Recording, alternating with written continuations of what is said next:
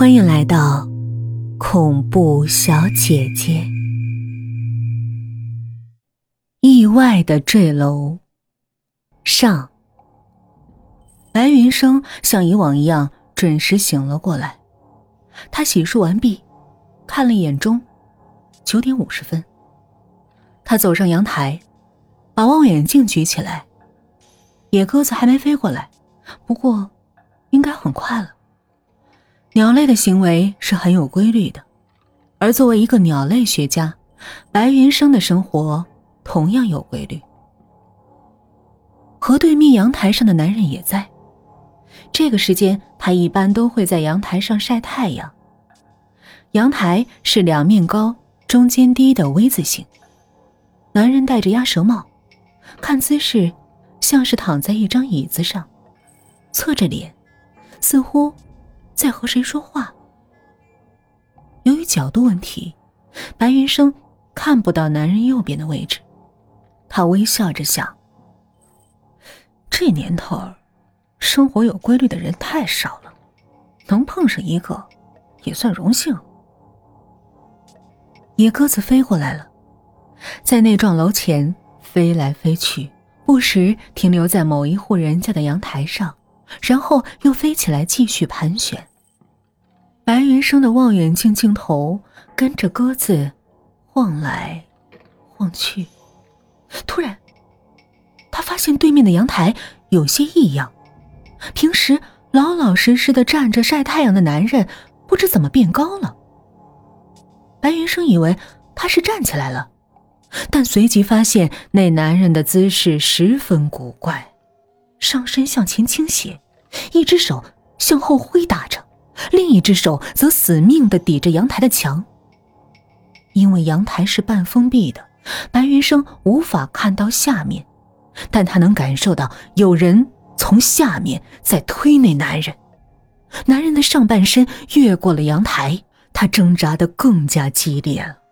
白云生的心砰砰乱跳，可离得这么远，他赶不过去，报警恐怕也来不及了。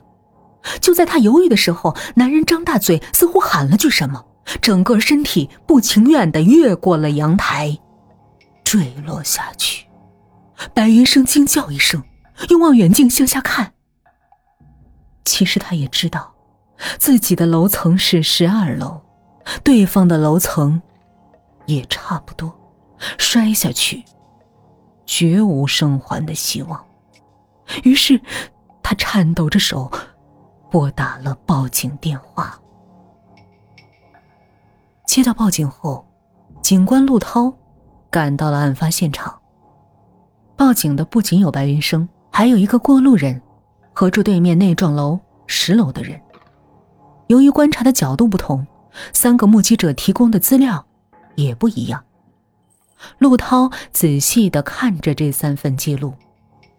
过路人说，他听到空中有人喊叫，没等抬头，那人已经摔在了地上，血肉横飞。至于喊叫什么，以及死者摔下来之前的状态，他一无所知。住十楼的是个女孩，她在阳台上晾晒衣服，突然听见有人喊救命，她确定是楼上传来的声音，抬头向上看，没想到“呼”的一声，上面飞下来一个人。白云生目睹了死者坠楼的全过程，但是离得远，他没有听到对面的声音。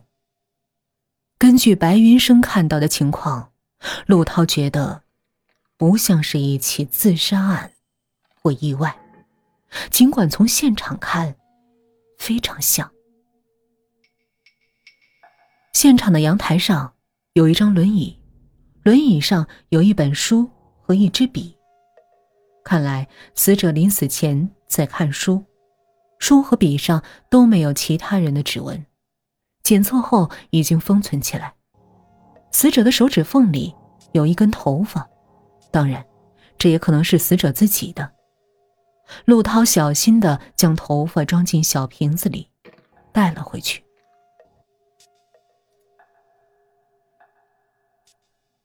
死者叫梁青，是个作家，和妻子王月玲居住在幺二零幺室。王月玲是国企的会计，案发当天是周三，他在单位上班，梁青一个人在家。地面的瓷砖清洁过，没有鞋印，因此警方倾向于梁青是自杀。在得知他的身体状况后，就更加肯定了。梁青在一个月前瘫痪了，半年前他得了脊髓炎，虽然经过治疗有所控制。但一个月前病情突然加重，双腿瘫痪。一个瘫痪的人想自杀，很正常。而且脊髓炎这种病最后可能会导致失明。陆涛总觉得不对劲儿。根据白云生和十楼女孩的证词，死者坠楼前曾拼命挣扎，想自杀的人又怎么会喊救命呢？但是，大部分人都认为是自杀。对陆涛提出的两个疑点，大家也认为容易解释。首先，双腿瘫痪的人爬墙动作肯定和普通人不一样，离那么远的距离，白云生在望远镜里看到的情景，有可能误认为梁青是在挣扎。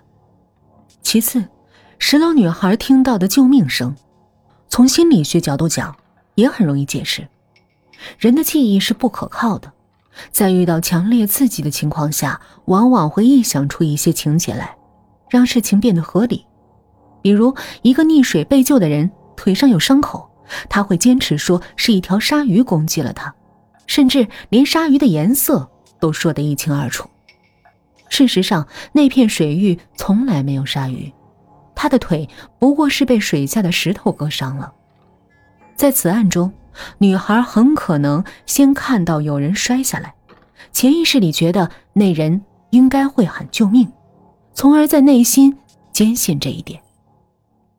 陆涛找到了给梁青治疗的医生，医生说，梁青的病本来已略有起色，最近突然加重了。脊髓炎是医学难题，没有明确的发病规律，这并不奇怪。陆涛。突然想起一件事儿，按梁青的病情，他有可能自己爬到一米高的墙上吗？医生想了想说：“这应该很难。脊髓炎的瘫痪是从腰部开始的，很难用上劲儿。不过，上肢力量非常强的人，也许能办到。”陆涛眼前。闪过梁青的尸体，那是个典型的作家，双臂白皙瘦弱，指甲因为长期敲键盘而发平。陆涛调查了梁青的经济状况，他不算是畅销作家，收入与妻子差不多，住的房子是几年前买的，这几年升值，倒是值不少钱了。陆涛回到警局。一个穿职业装的女孩正在等他。女孩叫陈宇，是保险公司的职员，负责保单的审核和理赔。她开门见山的说：“我代表公司来向警方求助，我公司也在调查，但最终要以警方的结论为准。如果警方确认梁青是自杀，我公司将不用赔偿；如果警方确认是死于意外或者凶杀，我们就要支付保险金。”陆涛愣了一下。梁青买保险了。陈宇点头。人寿保险，一年前买的，那时候他还没得病，说是结婚纪念日给老婆的礼物，保额是三百万。陆涛问：“死者的妻子知道吗？”